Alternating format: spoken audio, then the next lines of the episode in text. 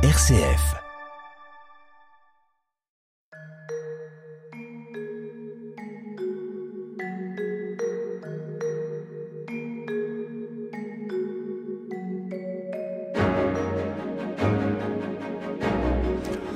Bonjour à tous, nous sommes très heureux de vous accueillir sur RCF et sur Radio Notre-Dame pour cette nouvelle édition de notre émission Où va la vie? Au micro, comme chaque semaine, Frédéric Mounier. Je vous accompagne tout au long de cette conversation consacrée aux nouvelles questions éthiques. Nous sommes en partenariat avec le Centre Sèvres, les facultés jésuites de Paris et son département d'éthique biomédicale. Alors, depuis déjà deux semaines, nous poursuivons notre réflexion sur euh, l'intelligence artificielle et la santé. Nous nous demandons comment est-ce que l'intelligence artificielle révolutionne-t-elle déjà la médecine? Nous avons abordé euh, la question du diagnostic la question du traitement. Nous allons aborder aujourd'hui avec nos invités la question de la euh, prévention et de la recherche. Nous sommes en compagnie euh, du père Bruno Sainteau. Bonjour. Bonjour. Vous êtes jésuite, vous dirigez le département d'éthique biomédicale du Centre Sèvres, les facultés jésuites de Paris. Et puis également avec nous le professeur Guillaume Assier. Bonjour. Bonjour. Merci beaucoup d'être avec nous. Vous êtes normalien, médecin endocrinologue à l'hôpital Cochin. Vous co-dirigez la chaire intelligence artificielle et santé à l'UE Médecine Paris Cité. Où va la vie? Frédéric Mounier. Donc euh, troisième et dernière semaine autour du rapport entre l'intelligence artificielle et la, et la médecine, nous allons aborder la question de la recherche et de la prévention. Alors on a vu tout à l'heure qu'on pouvait diagnostiquer précisément, plus tôt, etc. Euh, comment ça se passe en matière de, de prévention, Guillaume Assier? Quels sont les, les progrès que l'intelligence artificielle a pu permettre?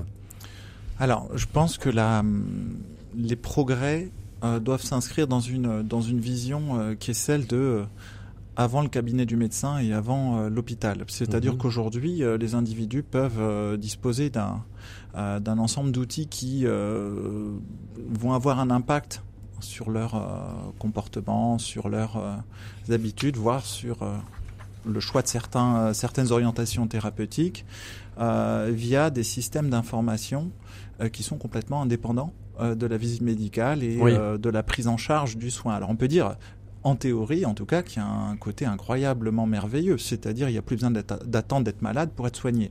Euh, C'est-à-dire qu'il y a une perspective avec ces technologies euh, de euh, travailler beaucoup plus en profondeur sur tout ce qui est prévention. Vous voulez dire quoi? On peut prévoir Bah, C'est-à-dire qu'un individu peut effectivement, par exemple, euh, euh, avoir recours à des outils euh, qui vont prédire son risque de développer une maladie cardiovasculaire ou euh, Mhm. voilà, euh, via votre téléphone, votre montre, vous pouvez monitorer votre activité, intégrer Oui. ces données dans, euh, dans une interprétation plus globale de votre Mhm. état de forme, euh, etc. Donc, euh, en théorie, euh, c'est un plus. En Dès lors, théorie, mais dès lors que, que ça motive les, les, les personnes euh, pour, pour bouger, par exemple, euh, ce qu'on, voilà, je pense Ouais. que c'est un, c'est un point euh, à prendre de façon très positive. néanmoins, je sens qu'il y a un néanmoins. Alors le néanmoins, c'est que en fait, euh, le fonctionnement et les développements liés en santé, c'est, euh, ce sont des développements qui sont euh, par nature très en silo. Euh, c'est-à-dire qu'il y a euh, des compétences euh, d'ingénierie, par exemple extrêmes, qui ont du mal à pénétrer le monde de la santé en vrai, entre guillemets. Mhm. voilà. Et ça donc, reste très étanche. voilà, et donc il y a, il y, a, il y a une vraie logique pour des euh, de- des solutions d'ingénierie, d'essayer de se passer des, des, des médecins et des soignants. C'est une tentation. Bah, c'est plus facile à développer. C'est-à-dire que si vous voulez une certification, euh, par exemple pour analyser vos grains de beauté euh, avec un, un appareil photo euh, Oui. avec votre téléphone, si vous avez une certification de euh, de, de application ludique, Oui. c'est plus facile euh, de la mettre en, en, Oui. en- à, à disposition sur votre euh, votre euh, marché d'application dans Mhm. votre téléphone que si vous en faites un, un outil certifié euh, pour la prise en charge du soin. Et aujourd'hui, la plupart de ces applications euh, n'ont pas de certification Donc, de méfiance. de de de de, de- de Ouais. soin. Euh, oui et non, c'est-à-dire qu'en Ouais. fait, on assiste au développement de, nouveaux outils qui sont pas forcément intégrés intégrés dans une logique de soins médicalement parlant, Mhm. par, euh, je dirais, un comportement naturel de développement d'ingénierie euh, qui. Oui, ça va euh, tout seul. Ah oui. Bah oui. Et euh, encore une fois, faut pas que le juger mal, mais je pense qu'il faut être extrêmement vigilant sur l'évaluation, qui doit être une évaluation, voilà, professionnelle. Il faut une des- garantie médicale, une garantie humaine. Comment ça se passe? Alors, il y y y a deux choses. Je pense Oui. que effectivement évaluer par des experts de santé publique euh, les comportements liés à l'usage de ces de ces applications, les bénéfices réels qui qui, qui en sortent, les erreurs qui peuvent, euh, les Mhm. mauvaises croyances qui peuvent en sortir, ça me paraît euh, être un domaine de la recherche clinique qu'il faut absolument soutenir et développer. Et euh, C'est ce à quoi vous êtes, à- vous travaillez. Pas directement moi Oui. personnellement, mais j'ai euh, dans le dans la structure effectivement de de, de la chaire d'IA en santé, nous avons euh, on travaille en groupe et des, des Oui. experts qui sont effectivement Vous travaillez à ces croisements. euh, voilà, tout à Mhm. fait euh, compétents dans ces domaines. Euh, je pense que, que voilà, c'est c'est en tout cas un, un secteur qui se développe beaucoup.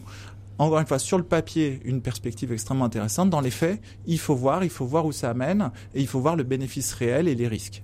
Et euh, Mhm. mais aujourd'hui, je pense qu'on peut dire qu'on ne, on ne fait pas assez de prévention en santé, et je pense qu'on a là quand même l'opportunité d'avoir des développements tout à fait intéressants. Alors, il y a là un risque de, surveillance généralisée, on va vous dire, mais en Chine, par exemple, l'État tout-puissant va pouvoir euh, euh, prévoir euh, l'état de santé de tel ou tel segment de population, le surveiller.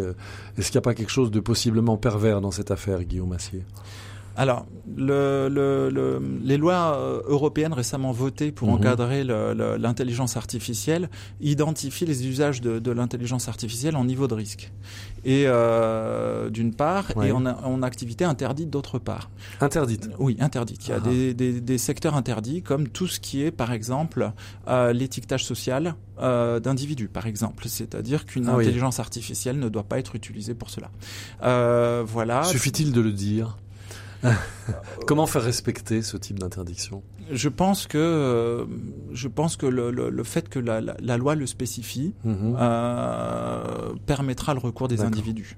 Voilà. Avec, Mhm. euh, à mon avis, si les lois sont claires, euh, des des sanctions qui seront à la hauteur du, du risque encouru. Après. Je dirais Ouais. que les questions, la difficulté de ces questions, c'est que le monde est ouvert. Ben C'est-à-dire que euh, on peut légiférer pour l'Europe, mais empêchera-t-on euh, une application euh, quelque part dans le monde euh, d'avoir une activité qui est répréhensible en Europe ou euh, avec un encadrement insuffisant? Euh, Je pense que euh, à ce moment-là, on commence à évoluer vers vers la politique de, de haut niveau, Oui, qui, oui, qui est un peu pas trop mon domaine. Oui, mais, Mais, un je peu quand pense même. que la donnée, la donnée, Oui. la donnée de santé est une donnée souveraine Oui. globalement, c'est-à-dire que c'est euh, au niveau euh, d'importance, euh, un niveau d'importance majeur pour les nations, pour Mhm. les, pour le, pour l'Europe, Ouais. et euh, ça n'est pas du tout un sujet léger. Et je pense que quand on raisonne comme ça, eh bien, on voit que s'il y a des brèches significatives dans les dispositifs, Mhm. il faut savoir en tirer les conséquences, mais, mais à un niveau qui évidemment euh, dépasse complètement le, le simple docteur que, que je suis. D'accord, mais alors justement, je vais, je vais me tourner vers le, le spécialiste de l'éthique, Père Bruno Sainteau. On, on vient de comprendre donc de, et voilà, on comprend bien que les, les données de santé sont, souveraines.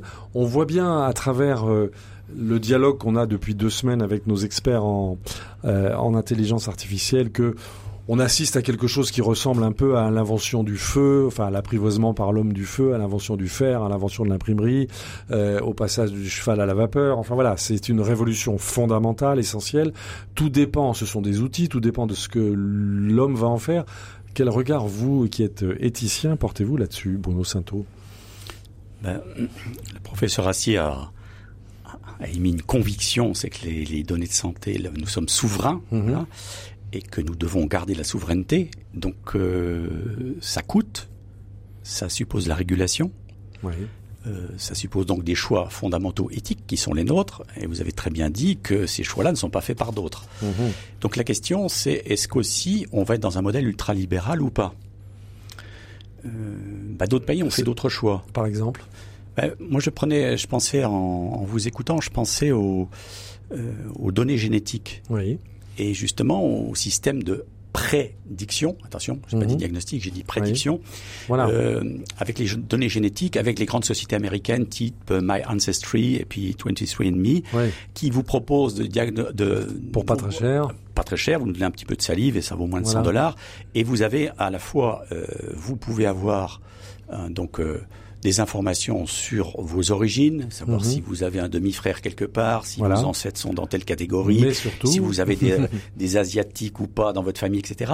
Et puis, euh, c'est possible aussi d'avoir des, hum, attention, des prédictions. Voilà. Alors vous avez un gros warning, c'est pareil, Mhm. attention sur des prédictions, etc. Euh, type bah, des gènes BRCA1 et RCA2 déclencher un cancer du sein, etc. En fait, ils vous donnent des informations en termes de prédictions Très sensible. Euh, très sensibles. Alors d'abord, eux, ils engrangent des données Eh oui. euh, génétiques, et Mhm. puis, alors, et, voilà, et ça vaut combien, n'est-ce pas Mhm. Voilà. Et puis, ils donnent des prédictions. Alors, en droit français, Mhm. on fait des tests génétiques uniquement dans un cadre médical, et c'est uniquement le cadre médical qui les interprète. Maintenant, si on a la possibilité d'avoir des prédictions de manière un peu sauvage comme ça, Mhm. c'est pas un peu, voilà. Ça risque de se Alors, développer. les gens disent, mais je suis très curieux Ouais. de savoir, compte Bah tenu oui. de mon profil, De les quoi dé- vais-je mourir les décès qu'il y a eu dans ma famille, Bah je suis voilà. très curieux de le savoir. Bon, oui. alors la voie normale, Mhm. ce serait de passer par examen génétique, c'est régulé, euh, Mhm. voilà, l'ordonnance, enfin des examens qui sont interprétés par le cadre médical. Mais il y a tout ce qui se passe en dehors et qu'on ne sait pas bien réguler, avec des enjeux financiers, et puis les enjeux de la prédiction. C'est-à-dire quand vous dites à quelqu'un, vous avez euh, tant de pourcents de malheur de déclencher telle maladie à partir de, je sais pas quoi, 40 ans. Mhm. Les prédictions influent sur notre vie, qu'elles soient justes ou pas. Ben oui. D'abord, une prédiction, c'est une prédiction, c'est pas un diagnostic. C'est une menace. Donc c'est une, un pourcentage Oui. de.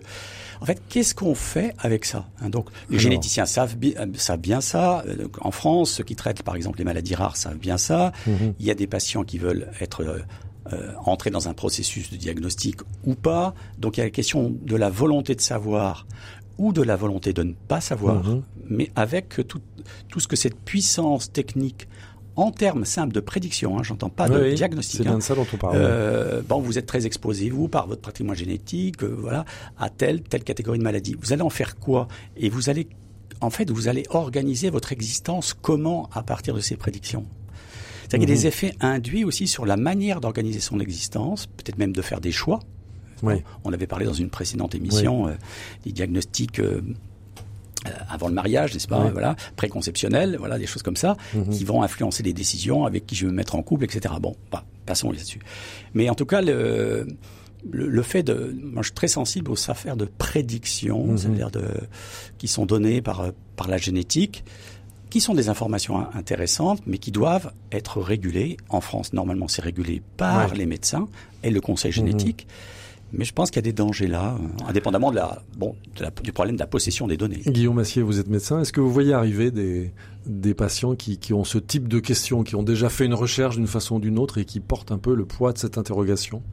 Oui, et c'est malheureux. C'est-à-dire, euh, effectivement, euh, on, on prend tout- toutes les précautions du monde à encadrer une annonce euh, diagnostic Ah oui. ou euh, euh, voilà de, de par un accueil euh, multidisciplinaire. Oui. Donc euh, il y a euh, C'est ça votre le- travail. Le, le- le technicien entre guillemets soignant qui va annoncer l'information. Il va y avoir un relais derrière, éventuellement un soutien psychologique pour accompagner, ouais. pour en- et un suivi dans la durée pour pour voir comment l'information est perçue et euh, et un su- voilà et euh, Mhm. comment comment donc le fait de recevoir euh, par mail ou, ou par courrier, je sais pas comment ça se passe, euh, Mhm. ce type d'information, la surprise que votre père est pas votre père, Bah, euh, c'est ingérable. Ouais. C'est ingérable humainement et euh, c'est une des raisons pour lesquelles c'est interdit en France. Mhm.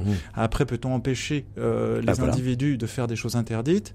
Il y a un, un enjeu de, à un moment donné de, de, de, de, de- de restriction de liberté, voire de totalitarisme. Voilà. Donc, comment on le compense? Je ferai deux remarques. D'abord, je crois que c'est extrêmement important d'éduquer, informer les gens, Mhm. c'est-à-dire les convaincre qu'il faut pas le faire. C'est ce qu'on essaie de Et faire euh, ici. voilà. Et l'autre euh, élément, c'est de réaliser que ce dont on parle est inéluctable, inarrêtable. C'est-à-dire que la numérisation massive, parce que Mhm. Ouais. vous parlez de la génétique comme prédiction, Mhm. je peux vous garantir que si je combine toutes les informations Mhm. personnelles très détaillées numériques d'un individu, elles sont uniques, identifiantes, et même si elles ont l'air anodines, couplées à d'autres, elles, elles font des, euh, elles permettent de faire émerger, euh, mise Mhm. ensemble des, euh, des informations que vous ne maîtrisez plus du tout par rapport à votre choix de communication. Ouais. Peut-on arrêter ces processus? Non, on doit les accompagner et si on les interdit, euh, la conséquence va être directe. Directe. C'est que, un, on n'empêchera pas qu'elles se développent. Deux, on récupérera des solutions développées dans des conditions que nous, qui seront pires que celles que nous avons trouvées Voilà. inacceptables. Mhm. Et en plus, on sera dominé puisque Ouais. on devra forcément utiliser, euh, avoir, euh, comment dire, recours à des technologies de de de de- d'État, de, de, de voilà, qui ne partagent pas nos valeurs Oui. et qui eux Ou d'entités auront- non étatiques, voilà, auront acquis une certaine puissance par Évidemment. rapport à la performance de ces outils qui est indiscutable. Mm. Ouais. C'est vraiment intéressant parce que du Oui. coup, il y a une Bonjour, communication médicale, il y a une pédagogie médicale dans ce que vous dites. Mhm. Que C'est vrai que, en fait, dans un monde globalisé, euh, nous ne pourrons pas résister à un certain nombre de choses, sauf par notre conscience et notre éducation Mhm. et nos valeurs, par exemple. Et notre capacité de discernement. et notre capacité de discernement. Mhm. Donc euh, voilà, merci. Enfin, cette pédagogie médicale. Euh, il y a aussi une pédagogie, j'allais dire, politique, c'est-à-dire qu'on voit bien, il y a un pouvoir médical, mais bon, ils sont pas tout seuls. Il faut expliquer ça aux gens. Mhm. C'est-à-dire, euh, il y a une volonté de savoir, mais il faut bien faire comprendre que la volonté de savoir, ça va être des pronostics et pas forcément des diagnostics, que ça peut induire des effets extrêmement délétères, que tout ça a besoin d'être filtré, accompagné, comme vous faites très bien, notamment les consultations génétiques, ça se fait très très bien. Donc il y a une pédagogie, j'allais dire, qui est à la fois médicale et politique, avec des effets aussi, on pourrait dire, des choix, des grands choix d'orientation, et qui sont aussi financiers, Oui. qui sont aussi financiers. Et parce que- démocratique également. oui, parce que ça génère énormément d'argent. Évidemment. Euh, voilà. Et, et des sociétés où font, bah, à tort ou à raison, miroiter des résultats euh, fabuleux et des progrès fabuleux, mais à quel prix? Voilà, je trouve que c'est vraiment des enjeux euh, extrêmement importants Alors, pour nous. si vous voulez bien, pour, euh, pour arriver au terme de cette série de trois émissions que nous avons construites donc tous ensemble et de, et de réflexion autour des relations entre l'in- l'intelligence artificielle et la médecine, je voudrais vous proposer un pas de côté, un pas de côté euh, sonore. Et je voudrais vous faire écouter la bande-annonce d'un film et vous allez réagir. C'est le film R, H-E-R. C'est un film d'anticipation américain qui a été écrit et réalisé par Spike Jonze, qui est sorti en 2013. Et c'est l'histoire, vous allez l'entendre, euh, de Théodore. Théodore, euh, à Los Angeles, est un écrivain public. Et puis, euh, il, euh, il est en, phase de rupture avec son épouse. Il, est, il déprime. Alors, il installe sur son ordinateur personnel un nouveau système d'exploitation auquel il donne une voix féminine. Et voilà, cette intelligence artificielle conçue pour s'adapter et évoluer euh, se nomme Samantha. Et on va voir le désir des deux personnages qui évoluent au fil de l'histoire. Ils tombent amoureux. Je vais vous demander votre réaction. Monsieur Theodore Tomley, bienvenue sur le premier système d'exploitation intelligent. Nous aimerions vous poser quelques questions. Allez-y. Êtes-vous sociable ou solitaire? Ça fait un moment que j'ai pas été sociable. Comment décririez-vous votre relation avec votre mère? Merci. Patientez pendant l'initialisation de votre système d'exploitation. Voilà, je suis là. Salut. Bonjour, je m'appelle Samantha. Bonjour Théodore, Bonjour. tu as un rendez-vous dans 5 minutes. Il serait peut-être temps de te lever, non? T'es trop marrante. Je suis marrante. Super. Je veux tout apprendre, surtout. J'aime ta façon de voir le monde. Je crois que tu seras bientôt prêt à ressortir avec des filles? Comment ça? J'ai lu dans tes mails que tu étais séparée.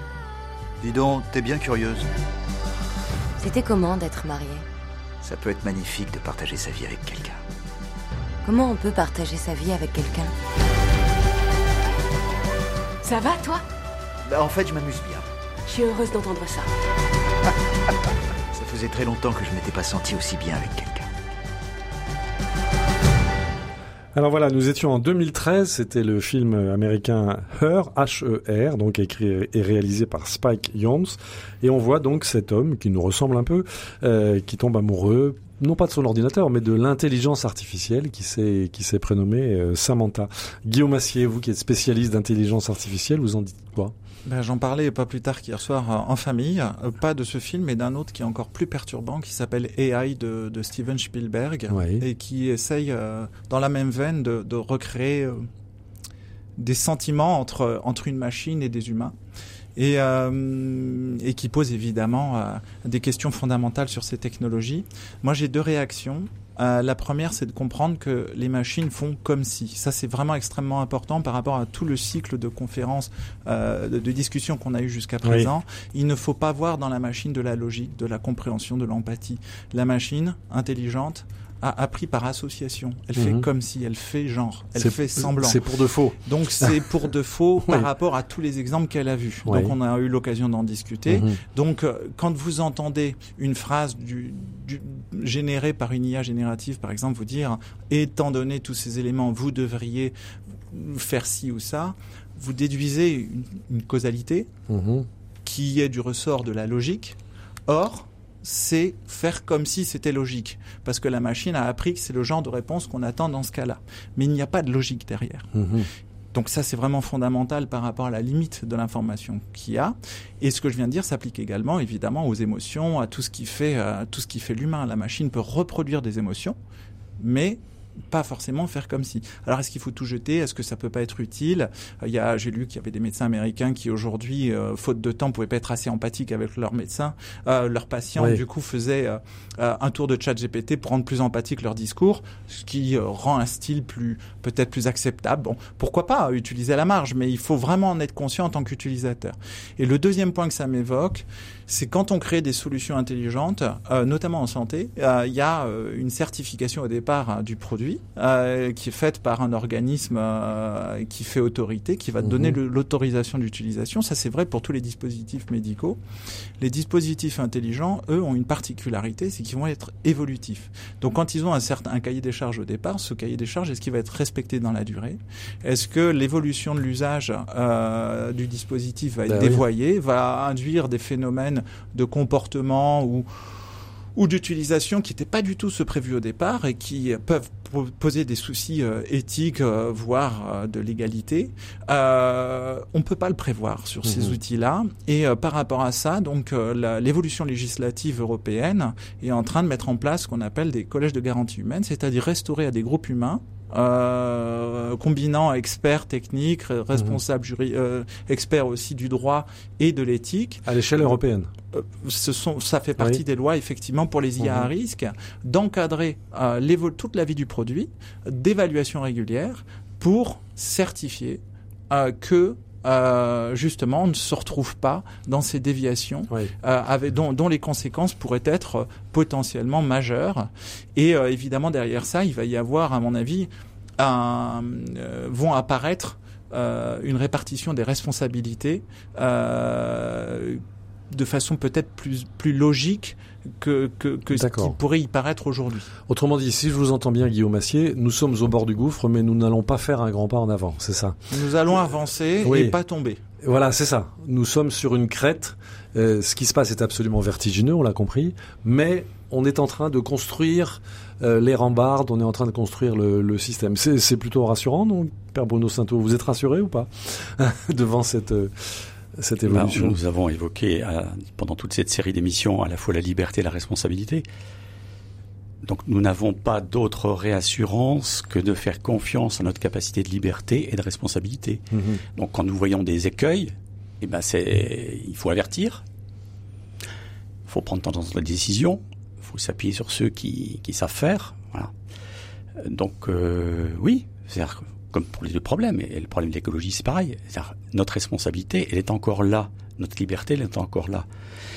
En fait, le- le- l'extrait que vous avez passé, il est, il est dramatique en même temps parce que Oui. euh, bon, ça porte sur une relation amoureuse, donc tout de suite ça met, enfin voilà, ça met beaucoup de pathos et tout ça, Mhm. et voilà.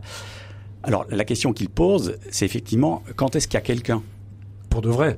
Quand est-ce qu'il y a quelqu'un pour pour de vrai. Eh oui. Et aux origines de l'intelligence artificielle, il y avait cette question-là avec le fameux test de Turing pour savoir euh, est-ce que, est-ce que je peux savoir si je parle à une machine ou je parle à quelqu'un. Voilà. Et au bout de combien de temps je m'en aperçois. Mhm. Voilà. Bon. Avec des programmes dans les années 60 euh, développés par le professeur Weizenbaum, euh, notamment le programme ELISA, qui était Mhm. en fait un programme qui simulait un accompagnateur, un psychologue de type Carl Rogers. Carl Rogers qui reformule, n'est-ce pas Vous êtes en face de quelqu'un, voilà. Qu'est-ce qui vous arrive Euh, Pouvez-vous préciser, etc. Et en fait, ce programme ELISA, euh, est-ce qu'il pouvait être pris comme un psychologue voilà. Mhm. Euh, voilà. Bon, mais en fait, il faisait que re- il n'y a pas quelqu'un. Il c'est Il y a pas un quelqu'un. dispositif qui fait que Voilà. reformuler à partir des informations que vous donnez, il reformule des questions. En fait, il vous aide à- à parler. Mhm. Maintenant, il y a personne. Voilà. Donc la question, c'est quand est-ce qu'il y a quelqu'un? Et puis la question aussi se pose quand est-ce que c'est une aide ou quand est-ce que c'est un obstacle profond? Dans le monde du soin, il y a des robots. Mhm. Il y a Oui. des pays très développés avec des robots. Bon, y compris des robots conversationnels. Oui. Donc il y a un robot qui va vous porter, qui va dialoguer. euh, en fait, et les, les, les patients s'attachent. Vous avez des petits, des petits, euh, des petits robots en peluche là qu'on met avec certaines personnes là qui, Oui, oui. qui font, euh, qui simulent, oui, qui simulent en fait des émotions. Voilà. Oui. Alors, je dirais, ça peut être une aide, mais alors à condition que ça soit temporaire et que ça ne remplace pas justement le quelqu'un. Quand est-ce qu'il y a La quelqu'un véritable relation humaine. Et quand même, Bon, le soin, il y a encore du soin quand il y a quelqu'un. moi c'est ce que je, c'est ce que je retiens Il y a encore quand il y a quelqu'un. de nos échanges. Il faut qu'il y Mais ce quelqu'un. il va Ah. s'aider de beaucoup de choses. C'est-à-dire que l'être humain va rester essentiel. Peut-être une toute dernière question, Guillaume Assier. Je vous demanderai une réponse très brève. Nous sommes entourés quand même de pays autoritaires aujourd'hui, de pays illibéraux. Tous ces outils absolument extraordinaires sont déjà dans leurs mains. Est-ce qu'il n'y a pas un vrai risque là? Est-ce que vous ne craignez pas ça, vous, Guillaume Assier? Je pense que vous pouvez répondre à ce risque que en, en jouant dans le même jeu. C'est-à-dire que si vous vous auto-disqualifiez en disant c'est Oui. pas pour nous, vous ne ferez que perdre. Donc il faut y aller. Il faut y aller. Oui, il faut y aller Avec en nos étant valeurs. conscient, avec nos valeurs, c'est ça, à l'échelle Voilà. européenne, et en, autant, et en étant conscient des enjeux vertigineux. Exactement.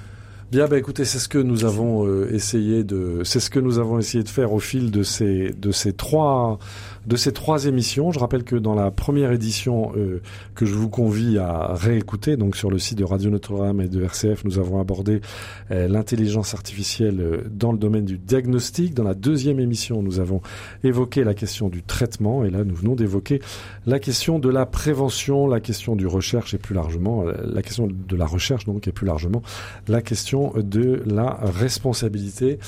Euh, je voudrais dire un grand merci à nos invités qui ont qui ont fait l'effort de rester compréhensibles tout au long de cette euh, de ces trois émissions. Merci au père Bruno Sainteau, jésuite, directeur du département d'éthique biomédicale du Centre Sèvres.